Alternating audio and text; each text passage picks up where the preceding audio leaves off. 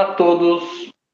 Sabe aquela situação quando você mostra o imóvel para uma pessoa, aí de repente ela some você vai descobrir, ela fechou direto com o proprietário.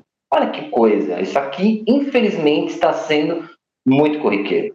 A procura de imóveis direto com o proprietário está sendo, pelo amor de Deus, né?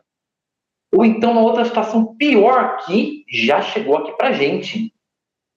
O corretor tem um imóvel, mostra para um cliente, vai duas visitas de imóvel, tira todos os esclarecimentos, todas as informações. De repente, o possível comprador, o possível locatário some, desaparece.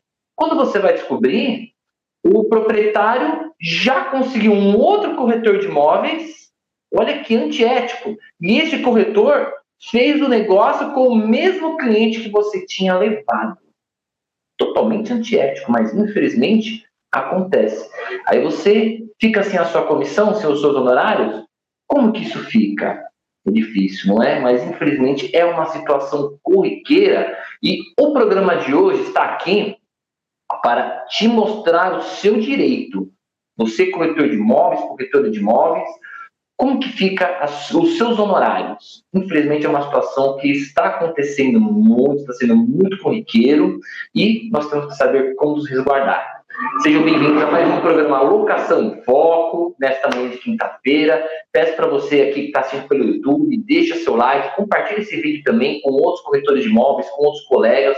Mostra para eles qual que é o direito que eles têm numa situação dessa. E também, mais uma vez, antes de entrar no programa, se você ainda não me segue nas redes sociais, segue lá, me segue no Instagram, arroba prof. Paulo Teófilo, aparecer na tela daqui a pouco aí. E aí apareceu também lá no meu canal do YouTube. Se inscreve no meu canal do YouTube lá, Teófilo Biocati. Estou terminando um projeto editorial aqui, vou soltar bastante conteúdo lá para vocês. É, e também quem quiser conhecer mais aqui do nosso trabalho, acesse nosso site lá, consultoriatv.com.br. Lá vocês vão conhecer bastante o nosso trabalho. Gente, Vamos partir aqui para o programa. Primeiramente aqui, eu quero deixar um bom dia aqui para Sônia Maciel. Ela até está falando que não está tentando falar comigo, não, não conseguiu. Sônia, me chama no Instagram, me acessa no Instagram. Aliás, eu quero deixar um aviso aqui também. Eu fiz umas lives que eu prometi um e-book sobre uso capião. Muita gente me chamou no Instagram, não consegui compartilhar. Quem ainda tiver interesse nesse e-book, é, me chama no Instagram de novo que eu vou falar com o Pegar, que agora esse e-book ele tá, tá compartilhado no meu site. Lá no meu site lá tem uma área específica que você faz o download desse e-book. Me chama no Instagram lá que eu te falo onde que você tem que acessar, tá bom? Gente, vamos lá. É, a situação que eu expus, infelizmente, ela está sendo muito corriqueira. Ela está sendo muito corriqueira mesmo. Aqui a gente assessora algumas imobiliárias e é uma ação que, infelizmente, eu estou fazendo bastante. Veja, a primeira situação, você, corretor de imóveis, começou a intermediar uma locação ou uma venda, isso tanto faz para locação ou venda. Já quero deixar isso claro desde o começo. Eu não vou separar nem locação nem venda. Isso é tanto para um quanto para outro. Você começou a intermediar, apresentou um cliente, é você que tem que finalizar aquela transação imobiliária com aquele cliente. Acabou. Outro não pode meter a mão. Se você apresentou as partes, a pessoa conheceu o imóvel através de você, acabou. É com você que o negócio tem que ser tratado. E isso está na lei. Isso está na lei, já vou mostrar, daqui a pouco eu vou mostrar a lei para você, ok? Aí eles, eles, as pessoas elas acham que o corretor de imóveis às vezes é um gasto, ah, não, vou fazer direto com o proprietário que eu faço mais baratinho. É, tudo bem, aí faz sim até a escritura direito, não faz a puxada de certidões. Aqui também já fica para a pessoa que está me assistindo que não é corretor de imóveis, tá? Eu recentemente me ligou um cliente que ele fez uma locação direto com o proprietário, que agora está virando modinha isso, né? Que às vezes o cara tá com o nome sujo, alguma coisa, não quer que o corretor puxa para descobrir, né? Quando foi ver o imóvel tá todo detonado, não tem história. Parabéns, não tem o que fazer no seu caso. Você vai fazer locação direta com o proprietário, tomou prejuízo, não tem como resolver seu prejuízo, infelizmente. Isso é para a pessoa aprender a usar um corretor de imóveis para fazer o serviço, né? Mas tudo bem, vamos lá. O que eu quero dizer? Você, começou uma negociação, é você que tem que terminar. Ah, eu peguei o imóvel, anunciei, o cliente se interessou, ou apresentou imóvel, ele foi lá e fechou direto. Sua comissão tem que ser paga. Já quero deixar isso claro desde agora. Sua comissão tem que ser paga. Ah, mas ele desistiu do contrato. Peraí. Qual foi o contrato que o cliente desistiu? O seu contrato de intermediação ou ele desistiu do contrato de compra e venda? Que aqui são duas situações diferentes, tá? Que é até o título do vídeo, né? Desistência do contrato, como que fica? Quero primeiro falar da desistência do contrato de intermediação. Por quê? O contrato de intermediação, ele parte do cliente que te contratou com o outro cliente já está mostrando também. Ainda que o contrato seja só verbal. A partir do momento que você for mostrar o imóvel para a pessoa, esse contrato já está feito. Beleza. Foi lá, mostrou o imóvel, eles se aproximaram por conta própria, porque ele achou que seria mais barato né, fazer direto com o proprietário, não tem nada a ver, mas ele achou. Ou ele conseguiu um corretor, que aí seria pior ainda, que vai cobrar mais barato o serviço para ele, ele vai com esse corretor. Parabéns, eles vão dever duas comissões, uma para aquele corretor que trabalhou e para você que intermediou. Então, a comissão do corretor ela é devida a partir do momento que você apresentou as partes. Ponto. Apresentei as partes, minha comissão é devida. Pode cobrar sua comissão se o negócio for fechado. E se o negócio não for fechado? Eu tenho um caso aqui que justamente aconteceu isso, né? o negócio não foi realizado, não foi finalizado. Aqui eu vou expor para vocês mais ou menos como que a legislação fala. Antes, eu quero deixar um abraço aqui para Eliana Neri, que ela comentou aqui: Bom dia, tentei regularizar a minha situação no CRES, infelizmente não tive como resolver, não consegui votar. Olha, aqui eu não sei te dizer, viu? Tem que tentar falar mesmo o que, que aconteceu, porque você não voltou. Tem que ver o que, que, o, que, que foi. Não sei te dizer mesmo. Mas aqui também já teve a resposta do CRES aqui para você, né? Pois é, Sônia. Concluo, Sônia aqui comentando. Pois concluí tudo, integrei a garantia horária e até agora não consegui nada. Já paguei taxa de renovação também. É, Sônia, isso aqui acho que você está tentando falar alguma coisa comigo, né? Me chama lá depois no privado, a gente conversa, tá bom? Estou lendo os comentários aqui do pessoal antes de entrar. Vou compartilhar minha tela aqui com vocês, que eu quero demonstrar aqui, mostrar rapidinho para vocês o que, que a lei fala sobre essas situações. Está na tela aí? Vamos lá. Primeiro, quero mostrar para vocês aqui o Código Civil, que ele fala do artigo 725. A remuneração é devida ao corretor uma vez que tenha conseguido o resultado previsto no contrato de mediação, ou ainda que este não se efetive em virtude de arrependimento das partes. Ou seja, a sua remuneração é devida se aconteceu o resultado. Apresentei as duas partes. Foi feito o negócio, artigo 725, sua remuneração é devida. Geralmente, quando você vai cobrar o cliente, ele fala que nada é devido porque você não fez. Esfrega esse artigo na cara dele. Geralmente, quando ele começa a falar, você não vai querer te pagar, não estou aqui promovendo o litígio, mas provavelmente a ideia é realmente ingressar com uma ação judiciária para você cobrar isso aqui do cliente. Muitas vezes você não consegue isso amigavelmente e é só ingressando com a ação.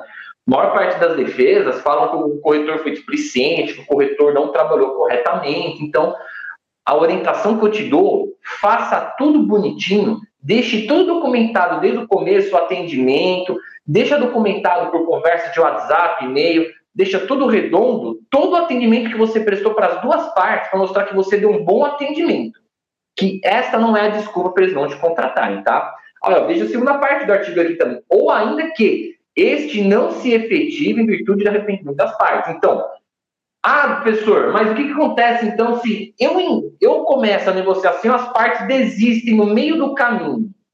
Eu entendo que a comissão ela é devida. Aqui eu vou abrir, uma, vou abrir aspas, tá? Porque eu, eu, eu entendo que a comissão é devida, mas eu vou falar disso daqui a pouco.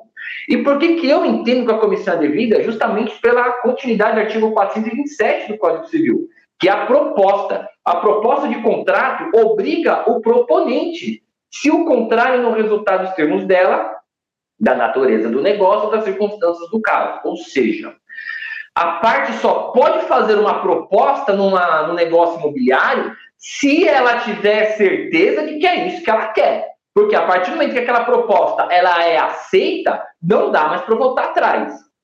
Aquela negociação ela é devida. Volta para mim aqui, pode tirar da tela?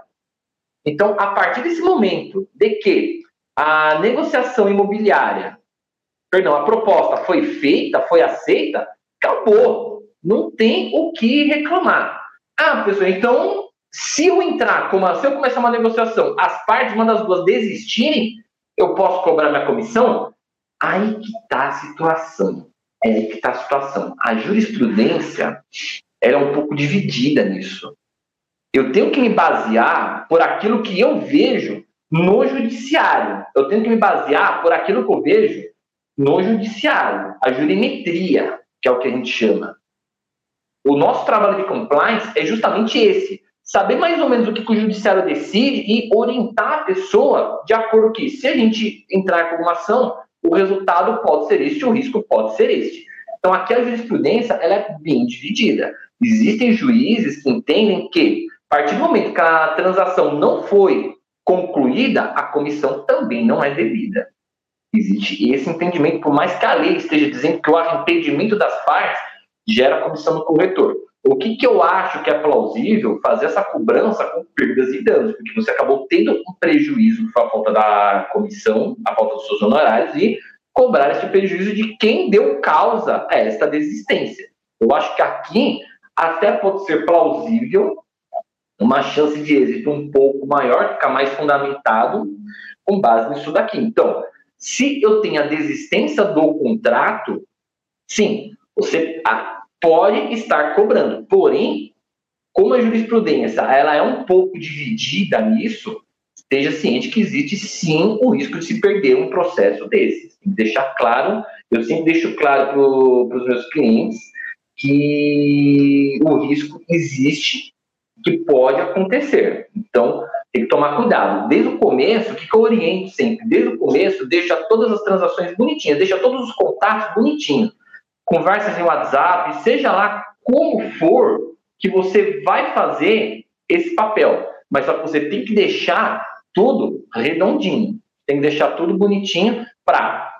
Deu um problema? Cobra do proprietário, cobra do inquilino, cobra de quem for o que negociou a sua comissão. Pode cobrar. Ah, não vou te pagar porque você não terminou procura advogado, procure seu departamento jurídico e veja a possibilidade aqui de uma ação judicial, até de, um, de uma tentativa nova de conciliação pré-processual, é bem interessante. Aqui o Helder Domingues, ele fez, uma, fez um comentário, que inclusive eu tinha essa pergunta aqui também, que já tinha sido enviada, sobre o prazo de desistência do Código de Defesa do Consumidor. Helder, eu vou te responder que é o seguinte, não se aplica a defesa do consumidor neste tópico, não se aplica. A gente não está falando de relação de consumo. A relação de consumo ela só é aplicada quando eu tenho duas partes: o consumidor e o fornecedor. O consumidor é aquele destinatário final do produto. O fornecedor é aquele que faz aqueles serviços com habitualidade mediante remuneração. Não é o caso do proprietário. Não é o caso das partes. Então aqui não é uma relação de consumo, porque a relação de consumo ela existe para quê? Para você privilegiar a parte menos favorável, que é o consumidor. Nesse caso aqui, não, uma relação de direito civil mesmo.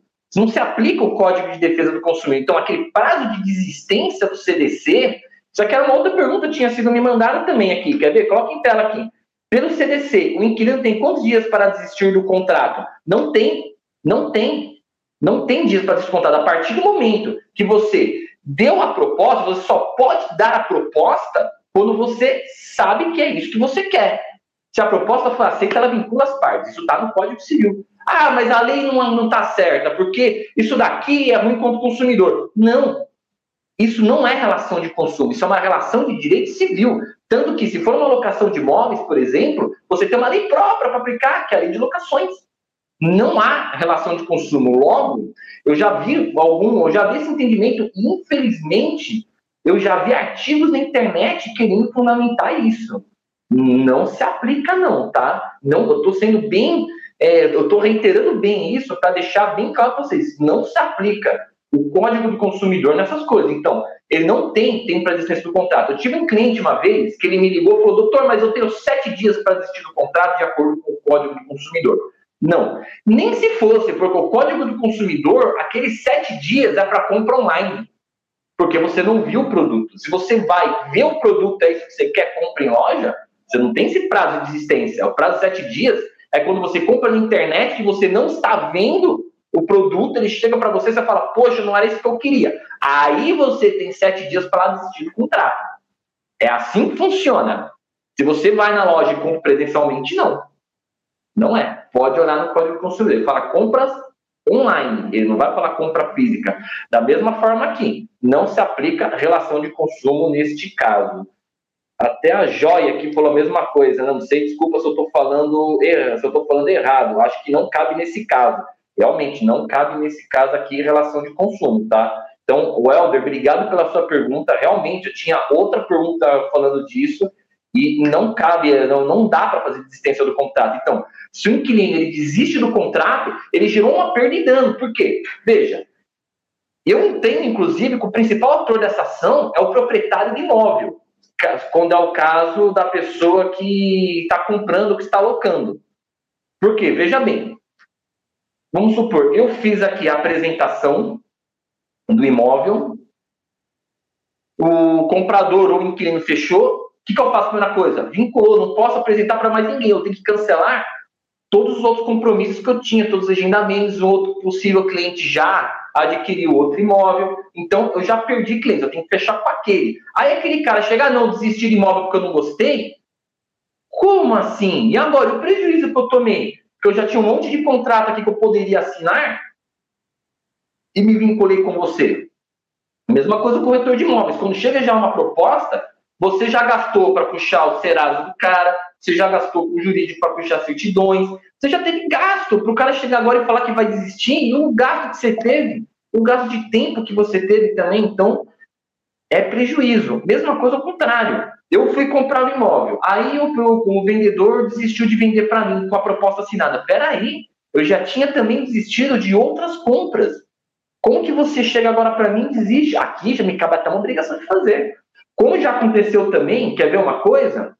É, contrato, compromisso de compra e venda assinado. Contrato foi assinado bonitinho.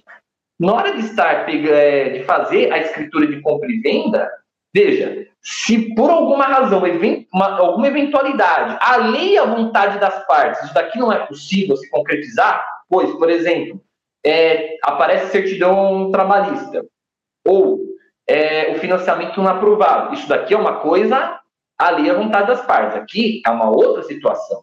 Agora, estou falando quando há desistência das partes, ok? Desistência das partes.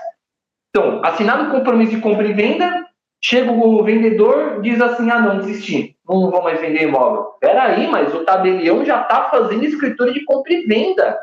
Não, não vou mais vender. Eu devolvo o dinheiro aqui se vocês quiserem. Você pode entrar com uma ação de adjudicação compulsória e forçar a pessoa agora de transferir o imóvel, porque ela já assinou o compromisso de compra e venda. Vejam, contrato é uma coisa séria. Você não pode deixar de assinar, você não pode, perdão, deixar de cumprir um contrato quando você assina.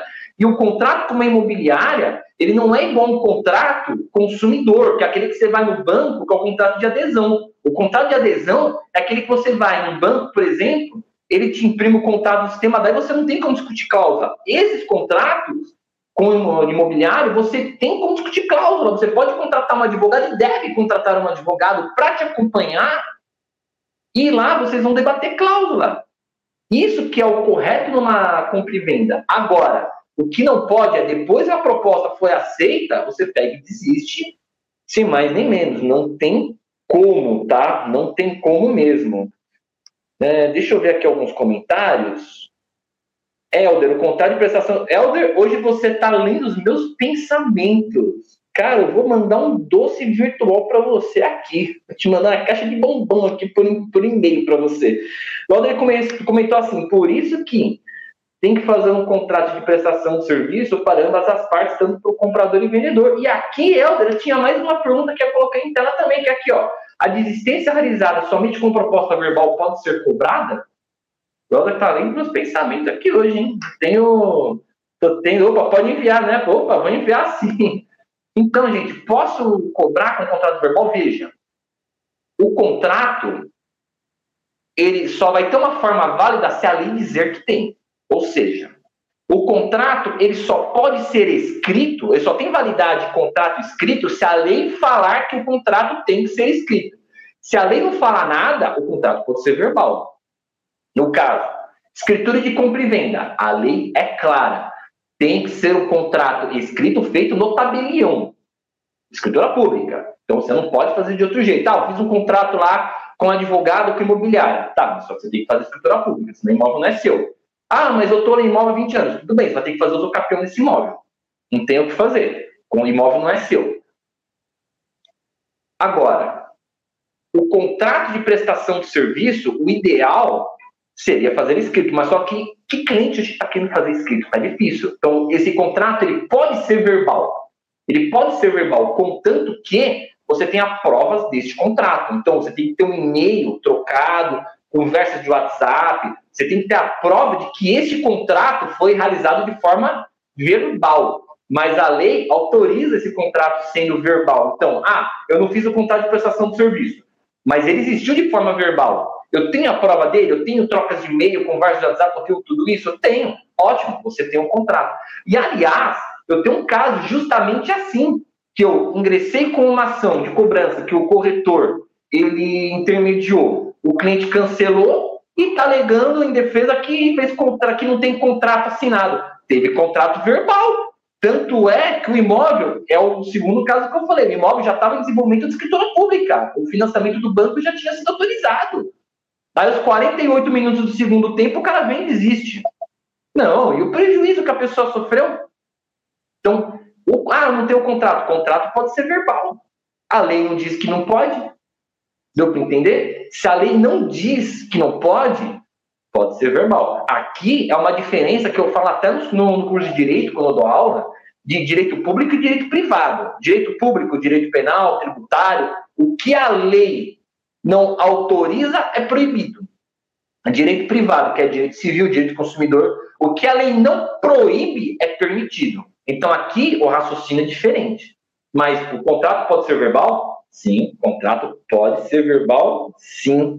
A Sônia aqui comentou, mas eles não passavam os documentos de jeito nenhum. Não, tô... Ah, tá, você comentou um caso aqui, né? Vamos ver o que é o comentário da Sônia. A esposa apresentou o comprador ao vendedor, ele viu o imóvel pois marcaram se encontrar em nosso escritório. Trocaram telefones e depois concluiu a venda e não fizeram o contrato. O comprador agindo de má fé, não passava documentos, falava que a casa seria, seria o filho que iria comprar, ele estava viajando e chegaram ao fim, comprou direto, meu esposo não recebeu comissão. Vou entrar com o processinho. É justamente o caso clássico que a gente está falando. Pode, então, primeiro, você cobra de uma boa, amigavelmente, do cliente. Você cobra amigavelmente do cliente.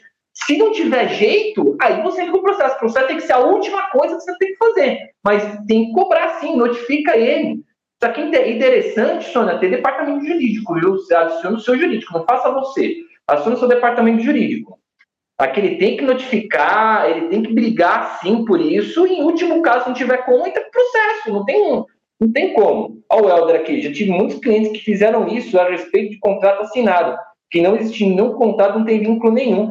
Pois é, cara, eu já tive cliente que me ligou e me falou essa do direito do consumidor, que ele tem sete dias para desistir. Meu, o cara quer saber muito do que eu. O cara quer saber mais do que eu que tô aqui, que tenho pós-graduação, tô fazendo mestrado. O cara nem. O cara nem. Não vou nem falar do, do cliente, porque agora não pode falar mais nada, né? Mas, os caras querem. Na verdade, o que, que funciona, Alder? As pessoas hoje, ninguém ela quer entender o seu direito. Hoje as pessoas elas jogam no Google qualquer artigo que pega lá e não quer apontar, porque é isso, acabou. Quer apontar que é isso, acabou. E às vezes aquele artigo é feito por algum profissional, mal profissional, né, na verdade, que está orientando errado as pessoas para querer captar cliente. Isso é muito comum, infelizmente. Então a gente tem que saber de onde que você vai filtrar a informação. Por isso que eu vou dizer, Cara, corretor autônomo, imobiliária, tem que ter departamento jurídico que saiba fazer isso, que saiba lidar com direito imobiliário, tem que ter. Porque senão você fica, você fica aqui sem resguardo, né? Sônia, você pediu meu telefone, não posso passar meu telefone aqui. Me chama no Instagram. Não posso passar meu telefone aqui. Me chama lá no Instagram que eu te mando. Se eu passar meu telefone. A última vez que eu passei meu telefone, a coisa online, eu tive 300 contatos lá me perguntando, até mandando matrícula de imóvel para eu avaliar. Isso tudo sem, sem, sem querer que eu. É complicado, cara. Por isso que eu acho que o, corretor de imóveis ele tem que sim ir atrás da sua comissão. Atendimento de cliente é complicado. Atender cliente hoje demanda tempo, demanda paciência. Vocês pegam um exemplo. Eu estou aqui gravando o programa. Toda vez que eu venho na frente da câmera para gravar o programa, para gravar não, isso aqui é ao vivo, né? Perdão. Toda vez que eu venho aqui para fazer essa live, é todo dia a mesma coisa. Meu telefone esgoela de tocar. E são pessoas que sabem que eu estou na live. Meu telefone esgoela de tocar. Meu telefone está aqui. Eu tô tá no mundo, meu celular aqui está esgoelando de tocar. E a pessoa que, eu, que sabe que eu estou na live. A sensação, às vezes, que tem, que a pessoa quer que eu pare o meu serviço, pare de atender para dar atenção. E não posso, não é assim. Tem gente que às vezes eu estou em audiência, quer, quer me ligar. Ô, doutor, preciso falar com você. Eu estou em audiência. Não, manda o juiz esperar. Então, atender pessoas é complicado. Então, você tem o corretor, então, um atendimento maior ainda, porque ele tem que dar toda a informação de imóvel, tem que levar a pessoa para ver, tem que ter paciência para receber só que o negócio finaliza. É um contrato de risco. Aí você tem uma situação dessa que você é prejudicado e você vai deixar quieto? Não, não pode deixar quieto. Já sabe por que, que as pessoas fazem isso? Porque a maioria deixa quieto.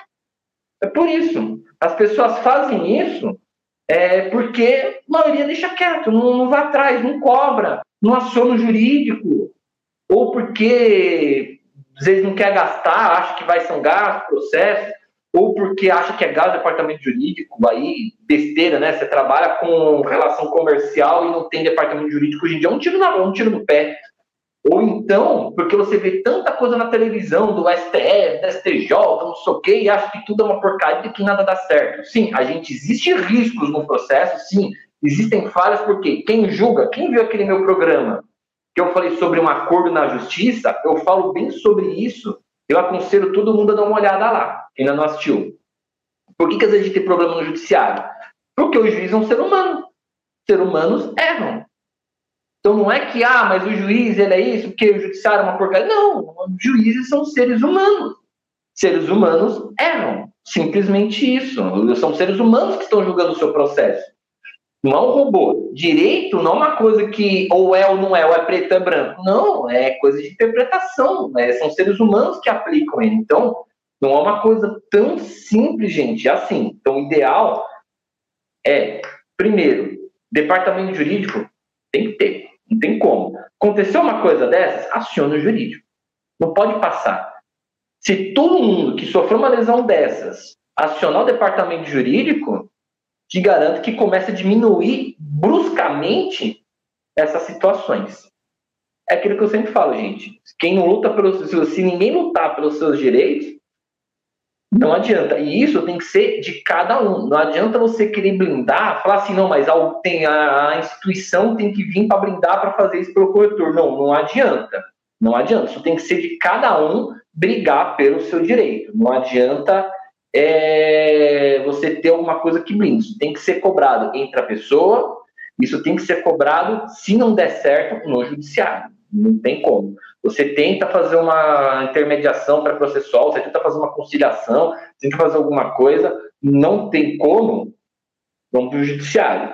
Ó, a última pergunta que eu vou ler é do Elder também. Mas vamos supor, quando eu vou apresentar um imóvel para um cliente, eu posso pedir para ele me passar o documento dele, assinar algum documento, mesmo que eu queira sem, sem compromisso? Olha, eu vou te falar mais ou menos o que eu faço. O importante é você criar processos internos. Hoje, inclusive, vou dar um treinamento aqui para alguns corretores que são mensaristas do meu escritório, vou falar um pouco sobre isso. O importante é você criar processos internos dentro da sua empresa. Então, assim, você tem que criar um processo interno que ou você, se você é um corretor autônomo, ou na sua imobiliária, caso você seja é, empresário, que todo mundo vai seguir aquele processo. Ou seja, vamos lá. Desde a chegada do cliente, do atendimento até o fechamento do contrato, como que vai ser? Você tem que querer esse processo. Ah, eu só vou atender o cliente se ele me passar um documento dele. Eu só vou criar, atender o cliente se ele me der uma coisa. Essas coisas são importantes. Você pode falar, você pode criar um processo interno e falar seguinte: eu só vou mostrar o imóvel com a foto do cliente. Mandei que ele tire uma foto e manda pelo WhatsApp. Beleza. Eu tenho um processo interno que eu institucionalizo falando o seguinte: eu só mando a proposta para frente com ela assinada. Proposta assinada, orientação da parte. Que se ela desistir da proposta, ela pode incorrer em perdas e danos, e na minha proposta está escrito. A pessoa preenche a proposta, coloca os documentos dela, está ciente das perdas e danos, eu tiro foto, mando para ela para comprovar que ela está ciente. Beleza, aí eu mando para frente. Aí eu mando para frente. Ah, mas a pessoa quer mostrar sem compromisso. Você cria um processo interno de eu só mostro com a apresentação da RG porque eu quero saber quem é a pessoa que eu estou jogando no imóvel. Cara, isso mostra até segurança para o cliente. Ou o corretor ele é seguro, ele só mostra o imóvel com RG. Isso aqui eu acho que é uma questão de criar processos internos dentro do seu ambiente de trabalho é, agora, para ver sem compromisso, eu acho que você poderia fazer o quê? Pode pegar é, a cópia do, do ou então só uma conversa mesmo, que você tivesse é para a questão de provar a intermediação de uma futuração, você pega a sua conversa dele mesmo. Pega a conversa em rede social, WhatsApp, tudo. Mostra, se você tem uma conversa de WhatsApp com aquele cliente, ele agendando para abrir imóvel, aí ele some, aí você descobre que ele comprou imóvel, você mostra aqui, ó, eu intermediei, fui eu que apresentei. Você mostra da onde ele veio, ó, veio aqui do meu site, ele me chamou, pega tudo. Por isso que é importante é a conversa tá bem encaminhada. O cliente te chamou, queria o processo externo. Tudo bem, você vê através de onde? Ah, de um anúncio tal. Coloca isso tudo no escrito. O cliente mandou áudio, não, escreve para mim, por favor. Documenta tudo isso. Em último caso, pode ser também, me manda uma foto do seu RG aqui, isso tudo é importante, vai ajudar você a provar lá na frente que o negócio foi fechado sem a sua participação e que a sua comissão é devida. Espero ter ajudado a todos aqui. Estou encerrando aqui mais um programa Educação em Foco. Espero realmente ter esclarecido as dúvidas de todos. Espero aqui que mandar um abraço para o Cássio que entrou agora, né? Cássio Kleber. Espero realmente que todos tenham entendido que se você começou a participar de uma transação imobiliária, aquela transação se fez entre as partes, sua comissão é devida. Ah, alguém tem uma desistência infundada. Há um risco no judiciário, sim, mas até então também sua comissão é devida. Aqui, aqui nós vamos analisar caso a caso muito específico, mas sua comissão é devida, porém há um risco pela jurisprudência. Agora, eles fecharam direto, ou com outro corretor, ou com advogado, de quem for, ou as partes direto, acabou, sua comissão é devida. A coisa aconteceu. Pode cobrar sua comissão, que ela é perfeitamente devida, ok? Gente, não temos mais tempo. Chegando aqui o final de mais uma Locação em Foco. Mais uma vez, se você não me segue nas redes sociais, me segue lá no Instagram, arroba Paulo Teófilo. Também se inscreve no meu canal do YouTube, Teófilo Belcati. Quem quiser conhecer mais do meu trabalho, também acesse meu site lá, consultoriatb.com.br. Quem quiser o e-book sobre, sobre uso capião, me chama lá no Instagram que eu vou te dar o caminho para você acessar. Ela está dentro da minha página do, do meu site, o link para você acessar ele. Eu só tenho que te explicar como é que você faz lá, ok? Gente, é isso. Um abraço a todos, ótima semana e foco na educação.